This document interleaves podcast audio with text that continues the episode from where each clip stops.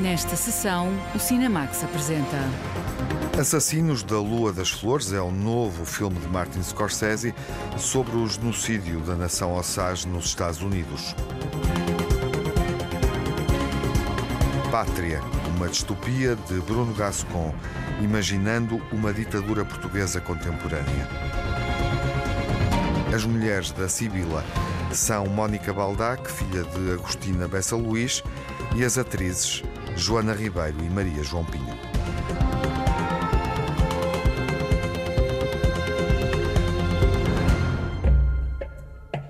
O ciclo de exploração do petróleo e opressão colonialista que dizimou os indígenas Osage foi filmado por Martin Scorsese em Assassinos da Lua das Flores.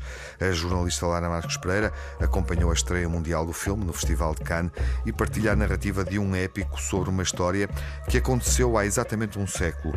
Este é um western que procura devolver a voz a uma tribo e a uma nação os Osage são protagonistas deste filme. O massacre de dezenas de elementos da comunidade Osage na América dos anos 20 do século passado é o caso real de onde parte a história contada por Martin Scorsese.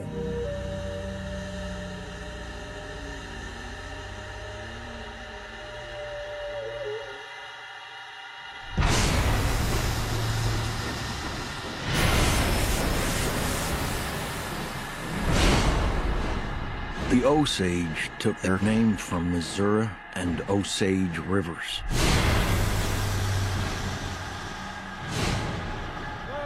Niukanska. Children of the Middle Waters.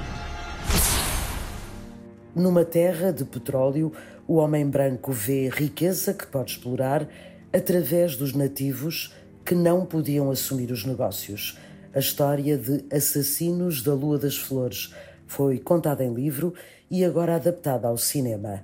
É a história de um cerco a uma comunidade e de como todos, coletivamente, participaram da matança dos Osage. all of us together trying to get Estávamos todos a tentar perceber como contar a história do ponto de vista da investigação dos crimes pelo FBI, mas pensa que o público estava mais à frente. Já sabe quem é o culpado, falta saber quem não é. the audience is ahead of us they know it's not a who done it who it's who didn't do it Move, said the great white father. There are many, so many hungry wolves. Can you find the wolves in this picture?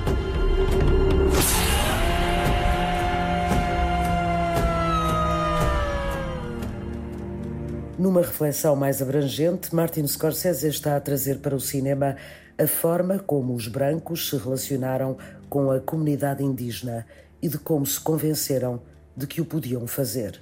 A personagem de Ernst, interpretada por Leonardo DiCaprio, resume o que tem sido a figura do homem branco na América. the story is in the character that the least is written about ernest A história assenta na personagem que está menos desenvolvida no papel, Ernest. Claro que o Leo queria desempenhá-la. Tentámos descobrir quem é ele e criar o Ernest como um exemplo. Tenho que ter cuidado com as palavras. Como um modelo desta tragédia de amor, confiança e traição da comunidade indígena pelo homem branco. Foi isso que aconteceu.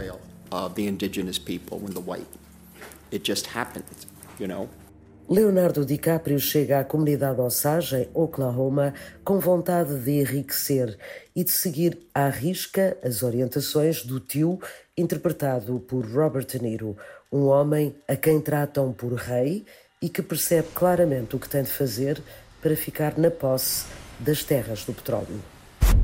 Welcome to Osage. Most fellas out here are crooked. Some do things right, most do bad. Don't make small trouble.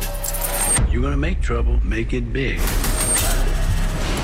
O jovem Ernst é empurrado para casar com uma herdeira de terreno para que o lucro possa sempre ficar do lado branco da história.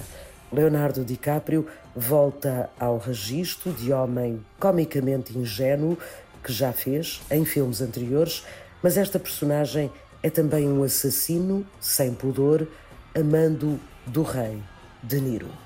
We were talking to the community, trying to hear the real stories and trying to incorporate. Falámos com a comunidade e tentámos saber das histórias reais para incorporar no filme a verdade da melhor forma possível. I know we A all qualquer que seja o sentimento sobre este filme, sei que trabalhamos para respeitar as histórias reais e incluí-las na narrativa. and incorporate that into the narrative. Think you can be the marrying kind? How do you mean? The Osage. Their land had oil on it. We mix these families together. That money will come to us. I do love that money, sir. what Marty does so incredibly well is O que o Martin Scorsese faz muito bem é mostrar a humanidade mesmo dos personagens mais retorcidos e sinistros que se possa imaginar. Ele mostra a condição humana nos seus trabalhos. Robert De Niro, na pele do homem branco, de olho nos lucros do petróleo, é um personagem que parece atravessar o tempo e que o ator tentou reproduzir, mesmo que se sinta longe da forma como este homem branco olha para a comunidade Osage. people do things. Uh, to As pessoas fazem muitas coisas. Ele tem de ser encantador e conquistar as pessoas. Faz coisas para as conquistar. Portrays them in this way. I have no. I. It's all I can do is try my best to. Por que é que ele as trai dessa forma? Não sei. A única coisa que podia fazer eram as ações que ele tinha de concretizar com as pessoas. Acho que uma parte dele é sincera, mas a outra parte em que está a traí-los, em que parece que ele sente que tem direito. Uh, there's a kind of a, a feeling of entitlement. That's. It's almost. I guess you could say it's. Podemos dizer que, e temos mais consciência depois do caso de George Floyd, é racismo sistémico. George Floyd with systemic racism. Thousand dollars for any information about these murders. It's the banality of evil. It's the, the, the thing that we have to watch out for. É uma banalização do mal e é algo a que temos de estar atentos. Of course, with Está a acontecer hoje. Todos sabemos de quem estou a falar, mas não vou dizer o nome porque é um homem estúpido. Hell, it was smart in many ways, and and Imaginem se fosse esperto. É algo sistémico e isso é assustador. and that's the scary part about it. Às duas estrelas, De Niro e DiCaprio, que já fazem parte do cinema de Martin Scorsese, juntam-se nomes como Jesse Plemons ou Brandon Fraser e muitas participações da comunidade indígena, entre as quais a atriz Lily Gladstone, para quem o filme é um ajuste de contas com um episódio que todos sabem que aconteceu, mas sobre o qual ninguém fala. turning the lens, Focar as lentes do cinema nestas áreas e nas nossas comunidades. Estamos a falar de 1920 e da comunidade Osage. Estamos a falar do massacre de Tulsa. Estamos a falar de muita coisa neste filme. Por que raio é que o mundo não sabe destas coisas? As nossas comunidades sabem. É algo muito central eh, na forma como entendemos o nosso lugar no mundo. to everything about how we understand our place in the world. It's supposed to be a suicide, you dumbbell. You didn't tell him to leave the gun. I don't know why I told him to leave the gun. I told, him exactly. him to leave the gun. Just like you What told hell me, is kid. that? I don't know why he didn't. I don't know why. I told him just like you told me. You told him to do it in the front of the head, and why did you do it in the back of the head? It's so simple. The front is the front, the back is the back. Man, he has to make it look like he done it himself. It just looks like murder. It's not supposed to be that way. Assassinos da Lua das Flores é um filme de denúncia que expõe a forma brutal como os invasores subjugaram os povos nativos numa América que se ergueu através de batalhas e sangue. Um filme longo, exigente, tenso e complexo, violento e ao mesmo tempo cômico e divertido. Uma proposta que resgata e dá visibilidade a um passado incômodo que as gerações mais jovens desconhecem. One has to remember, oh, everyone's too old now, people gone, but Temos de nos lembrar, porque já estão todos velhos ou morreram, as gerações mais jovens não se lembram da Segunda Guerra Mundial, não se lembram dos Balcãs e o que lá aconteceu, ou o que aconteceu na Polónia com o conflito entre os russos e os alemães, ou o que aconteceu com a Polónia no século XVIII com o Napoleão e outra vez com os russos. uh, so so uh, and the Russians again. These people, they're very hungry for power. They ain't gonna get it. You think this could cause bloodshed? So? Mm-hmm. Aos 80 anos, Martin Scorsese assina um objeto de risco e questiona que outra coisa podia fazer a esta altura da vida. Uh, as far as taking risks at this age, uh, what, el- what else can I do? what am I going to do? We're gonna, I, I don't know. Sobre correr riscos com esta idade, o que mais podia fazer? Não percebo o que esperam que eu faça. Querem que eu faça algo confortável? Estão a brincar? Confortável, tipo sentado a rodar um filme com calor? Mais vale arriscar. Não quero ser arrogante. É um grande desafio, mas nós decidimos arriscar. Um, I don't know. We took a chance. O risco de fazer cinema que mete o dedo na ferida, a ousadia de confrontar a sociedade norte-americana com o silêncio sobre o passado violento e o discurso racista que tantas vezes parece continuar instalado. Martin Scorsese não tem medo de fazer cinema que suscita debate e de o fazer com uma marca inconfundível. Na banda sonora de Assassinos da Lua das Flores, podemos ouvir Stadium Paul Ho. É um tema dos Aluchi Nation, um grupo canadiano que mistura hip hop, instrumental, reggae, cantos vocais, sonoridades e percussões musicais das primeiras nações indígenas.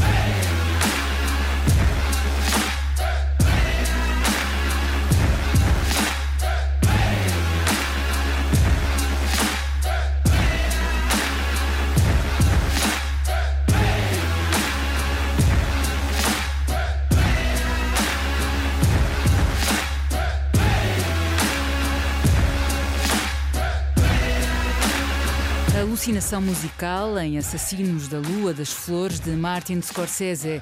É o sétimo filme do cineasta com Leonardo DiCaprio e o décimo primeiro onde dirige Robert De Niro.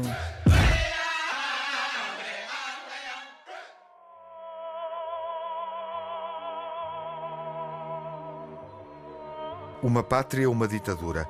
O realizador Bruno Gascon imagina Portugal governado por um regime ditatorial na década de 80 do século passado. A Margarida Vaz aprofunda a ideia desta distopia. Esta não é a minha história, é a nossa. Falta um para o recolher o filme Pátria é a terceira longa-metragem do realizador Bruno Gascon. É uma distopia realista. Há uma ditadura e um ambiente de opressão que provoca o surgimento de movimentos extremistas. O, mundo é dominado por um regime de extrema-direita, ditatorial, e nós temos duas personagens que, que são chamados expatriados. São uma espécie de escravos do sistema e do regime uh, e que estão fartos de viver uh, sem liberdades, sem direitos. Uh, e então decidem efetivamente ir contra esse regime e contra, lá está, grupos de extrema-direita que andam a tentar caçar pessoas porque, porque acham que lhes, uh, que lhes tiram os trabalhos, que lhes tiram os direitos. Uh, efetivamente é a luta e a força de, desta dupla para tentar livrar-se do regime. O realizador Bruno Gascon inspirou-se em regimes e ditaduras existentes para criar a distopia do filme Pátria. Fui partindo dos vários regimes, dos vários regimes que historicamente todos nós conhecemos, uh, do regime nazi, do regime de Mussolini, por exemplo. Baseei-me também no 1974, no livro, que achei que efetivamente todos esses regimes têm traços e têm inícios efetivamente obviamente dois dif diferentes com a tecnologia que nós temos, mas todos eles têm traços em comum. Ah, e eu acabei por um, tentar perceber que traços comuns é que todos eles tinham e que pontos é que os ligavam e tentar criar esta história, lá está distópica, realista, porque é uma realidade que não existe efetivamente, mas que tem esse lado realista, ou seja, um, tudo o que nós vemos ali é um bocadinho um, o que acontece nesse, em todos esses regimes. Para o cenário, o cineasta imaginou um local que pode ser em qualquer parte do mundo e em qualquer época. As filmagens de Pátria foram realizadas em Barcelos durante a pandemia. Foi completamente rodado em Barcelos. Nós tivemos a rodar este filme no segundo confinamento, o que, por um lado, é sempre mau porque estávamos em época de Covid, em tempo de Covid, completamente isolados e fechados todos durante, uh, oito semanas. Mas, acima de tudo, o que é que isso traz? Traz que estamos todos a trabalhar para o mesmo 24 horas sobre 24, o que ajuda muito a, a criar esse, esse, esse, ambiente que nós precisamos para uma rodagem. E, e de facto, Barcelos acho que tinha, tinha as condições ideais porque tinha todo, todo, todo, toda esta panóplia de, de locais que era possível nós contarmos a história da melhor maneira possível. Os movimentos extremistas e o aparecimento de ditaduras preocupam Bruno Gascon. As notícias que foi vendo não o deixam indiferente. O filme é uma forma de alerta. Quando escrevi o filme, estávamos a viver numa época em que existia Bolsonaro, em que existia Trump e em que estes movimentos extremistas estavam a ganhar uh, relevância e continuam a ganhar relevância nos dias de hoje e a estarem muitas vezes na ordem do dia. E eu achei que era importante uh, lançar esta alerta, passar esta mensagem de que efetivamente nós não queremos novamente cair numa realidade que já vivemos e que para o ano fazemos, por exemplo, 50 anos do 25 de Abril. Nós não queremos efetivamente voltar a uma realidade do qual todos nós não temos liberdade de expressão, não temos direitos e é importante relembrar as pessoas disso, que a liberdade não é um dado adquirido.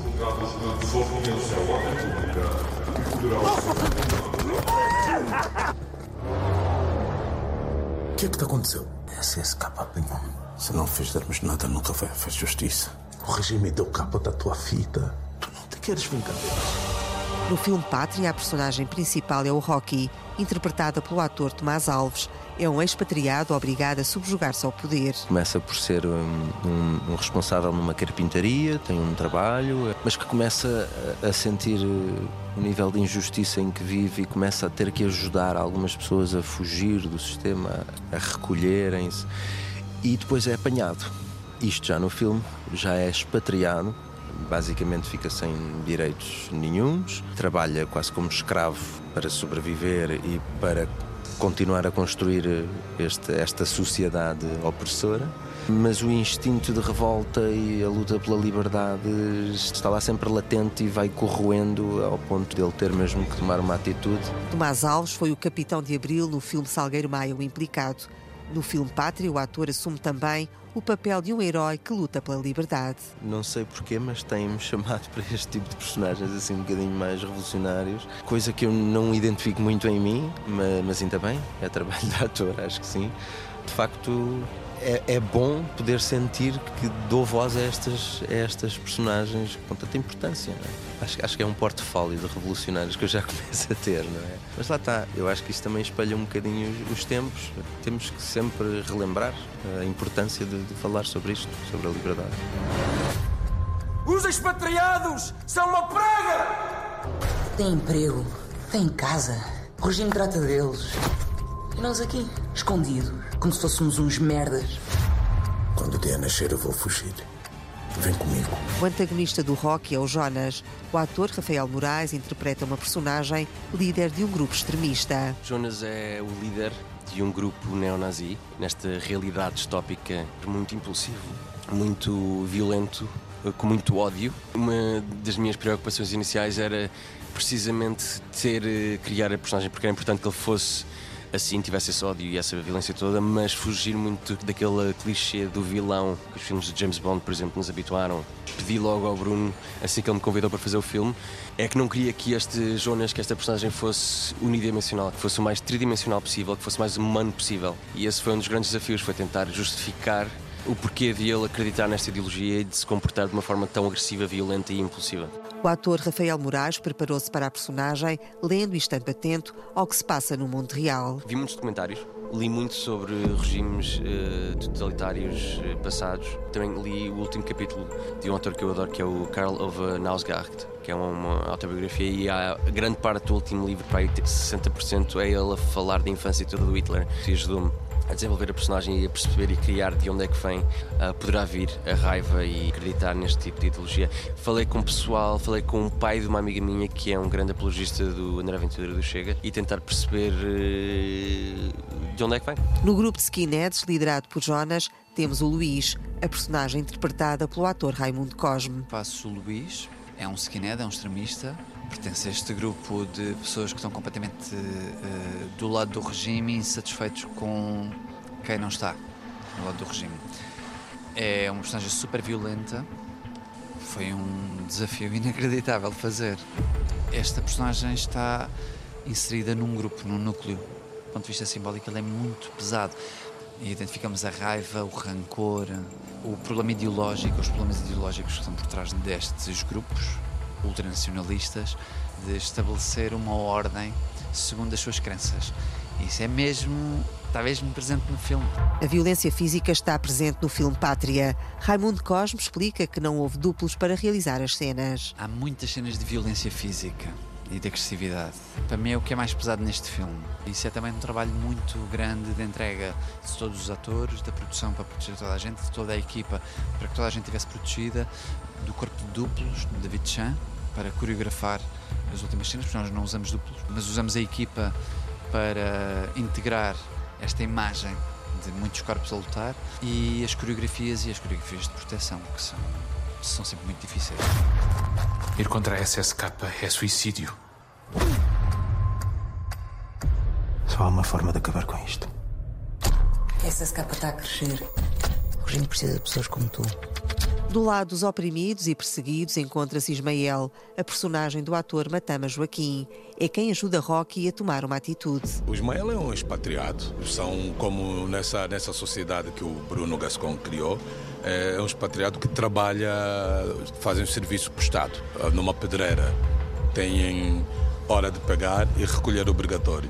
O Ismael é o melhor amigo do Rock. São os dois que trabalham juntos, são os dois que dividem casa, quarto, num, num determinado momento dividem também né, sonhos, né? falam desses desejos. O ator Matamba Joaquim chama a atenção para o perigo das escolhas que levam à perda da liberdade. Há movimentos que se insurgem, que estão aí ainda, continuam vivos, saudáveis e impunes. Que esse filme, tendo essa referência, e é que esse filme abrange um bocado, né? falamos um bocado sobre isso e temos que ter cuidado com a liberdade que nós conquistamos e cuidá-la e alimentá-la e não deixar uh, que se repitam as coisas que e não perdê-la, não deixar que as escolhas erradas e porque nós até sabemos não é bom flertar com o perigo, não é bom. No filme Pátria surge um grupo de resistentes na clandestinidade que se opõe ao regime da ditadura. O ator João Vicente interpreta a personagem Alex, que ajuda os expatriados. Eu sou o Alex e ele hum, faz parte de uma comunidade que vive clandestinamente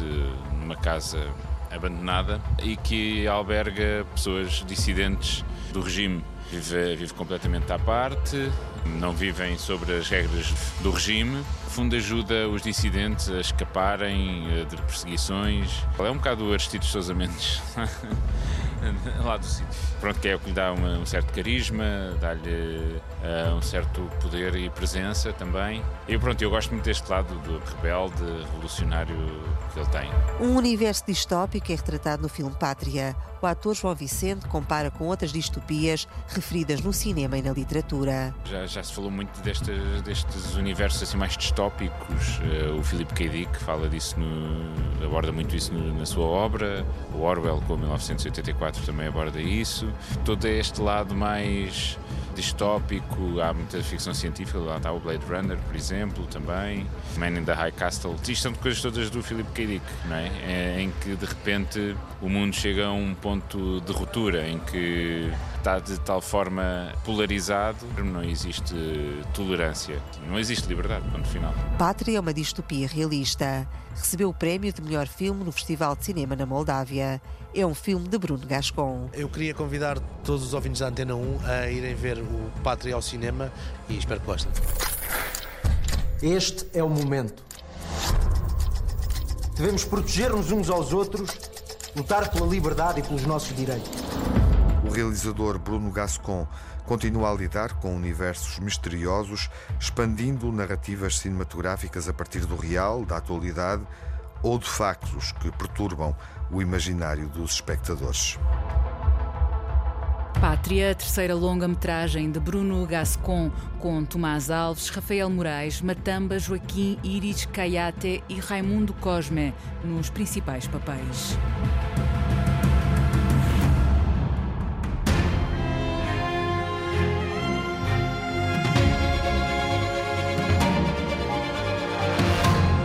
Sessão do Cinemax continua com as três mulheres da Sibila.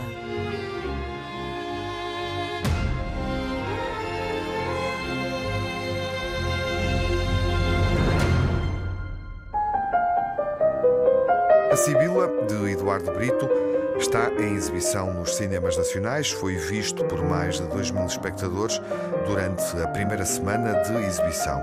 O filme adapta a obra de Agostina Bessa Luís, que não voltava aos livros que já tinha escrito, mas as histórias e as personagens reapareciam a cada obra. Assim, como Agostina, estava sempre presente em todas as histórias que escreveu. Ver Sibila no cinema era um desejo da escritora, agora concretizado a pedido da filha Mónica Baldac. Foi um grande, uma grande vontade que a minha mãe teve de ver a Sibila transposta para o cinema. O Manuel eh, resistiu sempre a pegar na Sibila. Uh, enfim, uh, achei que agora no centenário seria bonito dar-lhe essa prenda. E contactei o Paulo Branco, que imediatamente acedeu, e, e eu estou-lhe profundamente grata e, e, fiquei muito comovida com esta rapidez de, de, de, atuação do Paulo Branco e imediatamente se pôs em campo e, e foi todo um processo longo, foi longo só escrever, escrever o guião foram dois anos. E eu tive sempre, sempre por ali, sempre por ali, com, com, com reuniões com, com, o Eduardo, um, aqui em casa, foi, foi tudo muito, muito medido, muito, muito, uh, muito sentido também e muito percebido, muito bem percebido por parte do Eduardo, porque entrar neste, neste mundo de Agostina, especialmente neste mundo da casa, da casa do Passo, das tias, é, é muito complexo. Há uma data na varanda que lembra a época em que a casa se reconstruiu. Um incêndio, por alturas de 1870, reduziu a cinzas toda a estrutura primitiva.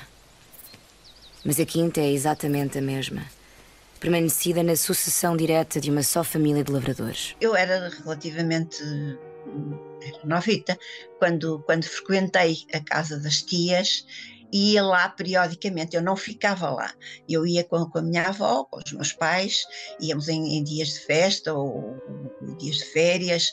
Portanto, eu não, não, não frequentei muito, mas aquilo que eu, que eu a, a, memória com que eu fiquei daquilo é que era realmente um mundo fechado, completamente fechado.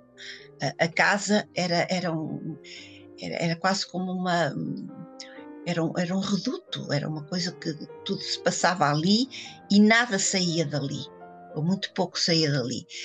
E a mim assustava-me um bocadinho, porque hum, era, era um ambiente e uma atmosfera completamente diferente daquela que eu vivia, por exemplo, no Douro ou no Porto, com os meus pais, e era um bocadinho assustador. E a tia, a tia Amélia, mais ainda, porque me obrigava a trabalhar. E, e eu não gostava assim muito. Joaquina Augusta nascera nessa mesma casa da Vessada. Era de aspecto pouco viável, moribunda e apresentava no pulso esquerdo uma mancha cor de sépia, motivada pelo facto de a sua mãe ter sido salpicada de fígado de porco por ocasião de uma matança, estando ela nos primeiros tempos de gravidez. Era agosto quando caiu para o lado, desacordada. O que tinha que estar é a palavra, a palavra da Agostina. A palavra da Agostina é fundamental, tanto que ele, logo de início, achou que era importante haver um, uma narração portanto, para que, justamente para que a palavra da Agostina permanecesse e fosse ela que, que, que marcasse toda, todo, todo, todo, toda a história, todo, todo, todo aquele envolvimento tinha que ser contado pela própria Agostina. Portanto, isso acho que foi essencial e está maravilhosamente bem narrada. Depois, depois são os sítios que já não são os originais não são os da Casa do Passo, não, não é a cozinha do Passo, onde tudo se passava, tudo se discutia, tudo, todas as vidas eram, eram abordadas e, e, e tratadas e, e alteradas. E não, essa cozinha está completamente desfeita, desvirtuada. De...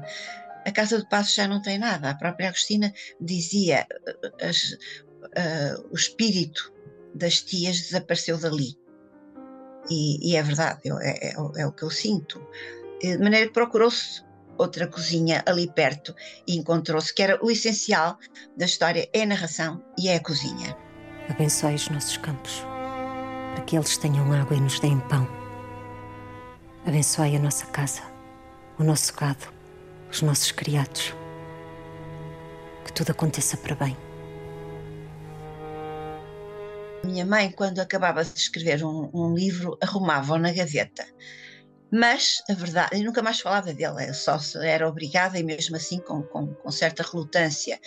Até se esquecia, até se esquecia do nome dos personagens. Mas a verdade é que quando ela escrevia o livro seguinte, no fundo havia uma continuação daquele. Quer dizer, toda a obra de Agostina é uma continuidade. Um romance não fica ali parado, estanque as personagens reaparecem ou com outro nome ou com outra profissão, mas, mas são as mesmas. Portanto, aqui não aparecem inúmeros, inúmeros romances e contos e crónicas. Uh, reaparece aqui e toda, todo, todo esse ambiente e, e a Agostina também sempre pelo meio, sempre pelo meio. A segunda mulher desta adaptação da Sibila é a atriz Maria João Pinho. Conhecia o livro, sabia que o papel de Quina seria desafiante por ser uma mulher destemida, difícil de representar. É alguém que administra o património familiar. Mas Maria João Pinho ficou entusiasmada por ser no cinema uma mulher do Norte, uma mulher que não tem medo. Uma mulher uh, convicta, uma mulher uh, firme, uma mulher à frente do seu tempo, uma mulher uh, que não tem medo dos homens. E isso, uma mulher que não tem medo dos homens, que não tem medo do machismo, uh, uh, que ainda hoje vivemos, mas à altura muito mais que faz o seu caminho. Tu podes questionar o caminho dela, é por dinheiro, é por riqueza. Não estou nem aí para isso. Era a sua firmeza em cada passo que dava. Depois, obviamente, que isto traz, tem muitas ramificações, o porquê da opção dela um, seguir o legado do seu pai, a firmeza de manter a família, a casa, os terrenos.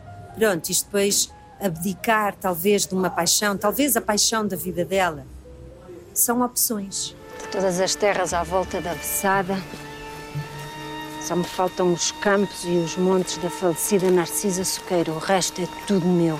Por um lado tremi, por outro lado fiquei muito feliz, porque eu, como mulher do Norte, pensei, finalmente, uma personagem,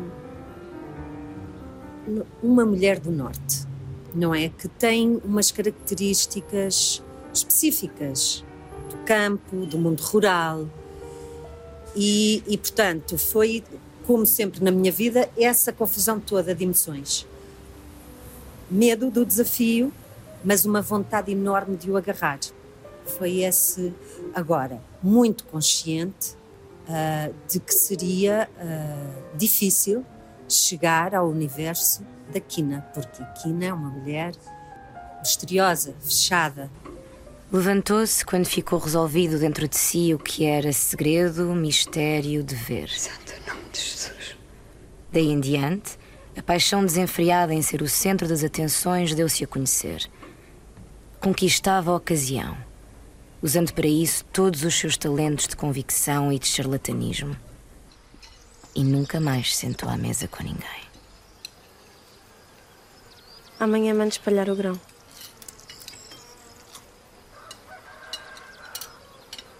Faça como eu lhe digo e amanhã manda espalhar o grão.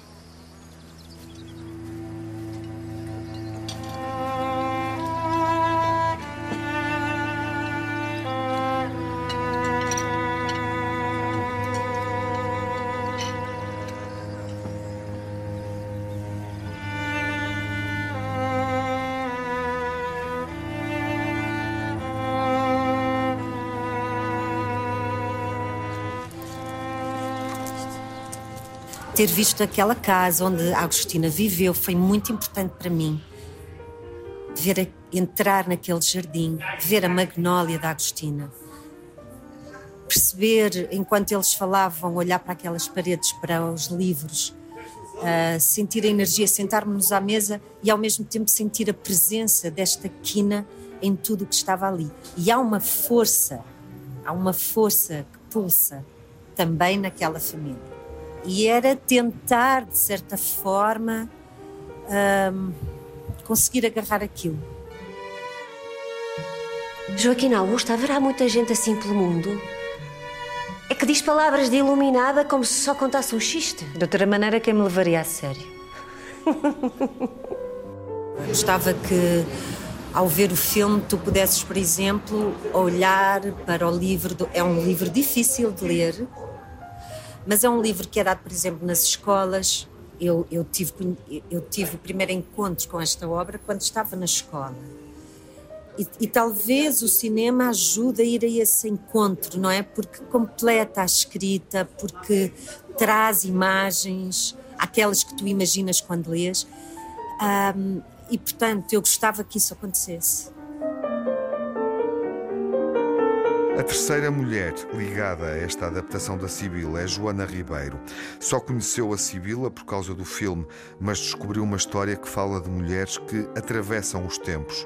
Este filme foi um desafio enquanto atriz e por Joana Ribeiro ser a voz de Agostina a contar esta história. Eu, quando recebi o convite, já sabia que a personagem ia não só um, estar presente fisicamente e visualmente, como também ia narrar o filme todo o que para mim um, era uma grande responsabilidade e, e, honra, porque, não sei, há sempre aquela, aquela ideia que eu tenho, que eu, provavelmente sou eu com as minhas inseguranças que penso nisto, que é como não estou teatro, se calhar não vou saber colocar bem a voz, ou se calhar não vou saber um, dizer bem o texto, e, e partilhei esse, esse medo com, com o Eduardo na altura.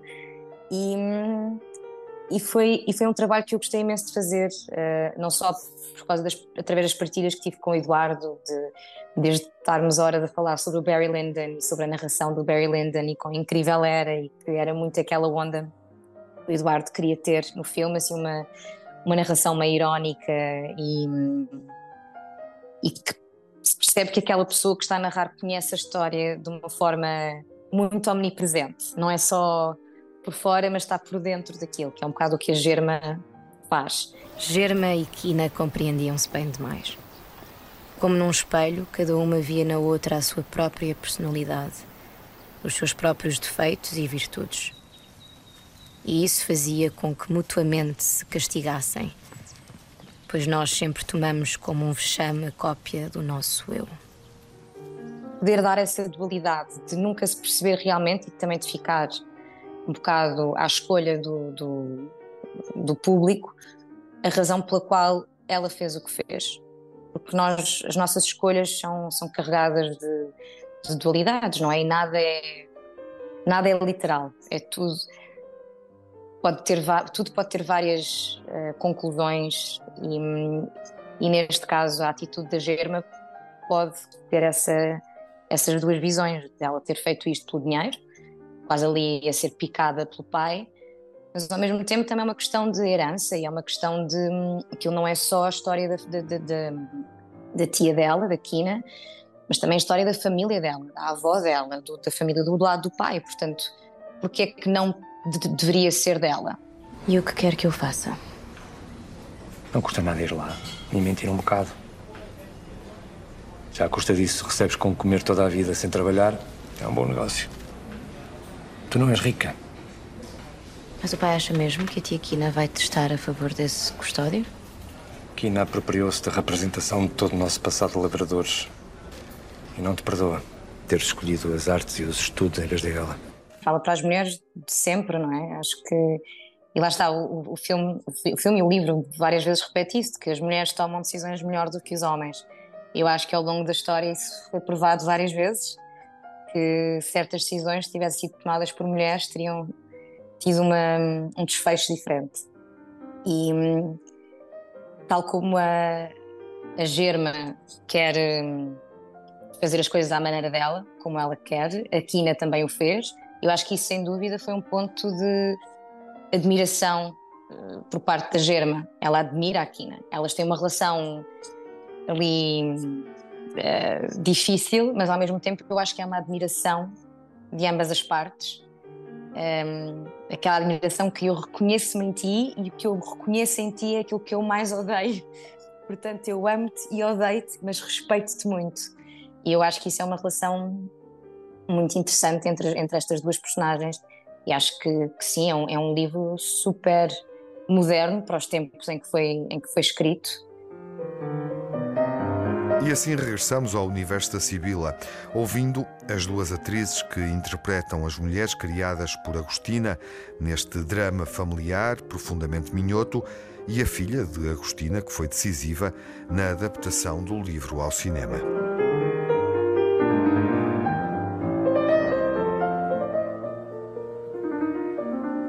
Joana Ribeiro, Maria João Pinho e Mónica Baldac, as duas atrizes principais da Sibila e Mónica Baldac, a filha de Agostina Bessa Luís. O filme continua em exibição nos cinemas nacionais, encerrando a programação dedicada ao centenário do nascimento de Agostina Bessa Luís.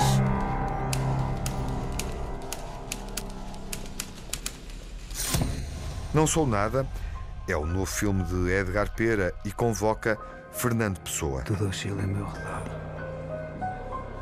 Eu oscilo também. Uma incerteza para mim própria. A solidão desola-me. A companhia oprime. É necessário que fale agora do tipo de homem que eu sou. Não Sou Nada é apresentado como um cine-enigma vai estar em destaque na próxima sessão, quando estrear nos cinemas nacionais. Até lá, fiquem bem. Saúde. Não ter outras vidas senão a minha. She is very magnetic. No Cinemax correm os créditos finais.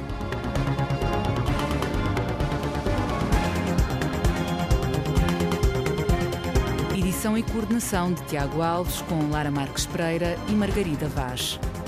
Sonorização de Rui Fonseca. Pós-produção de Edgar Barbosa.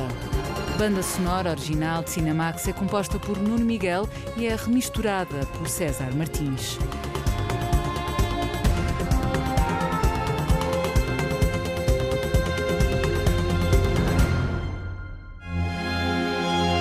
Cinemax é um canal de cinema em português, com sessões de curtas-metragens na RTP2.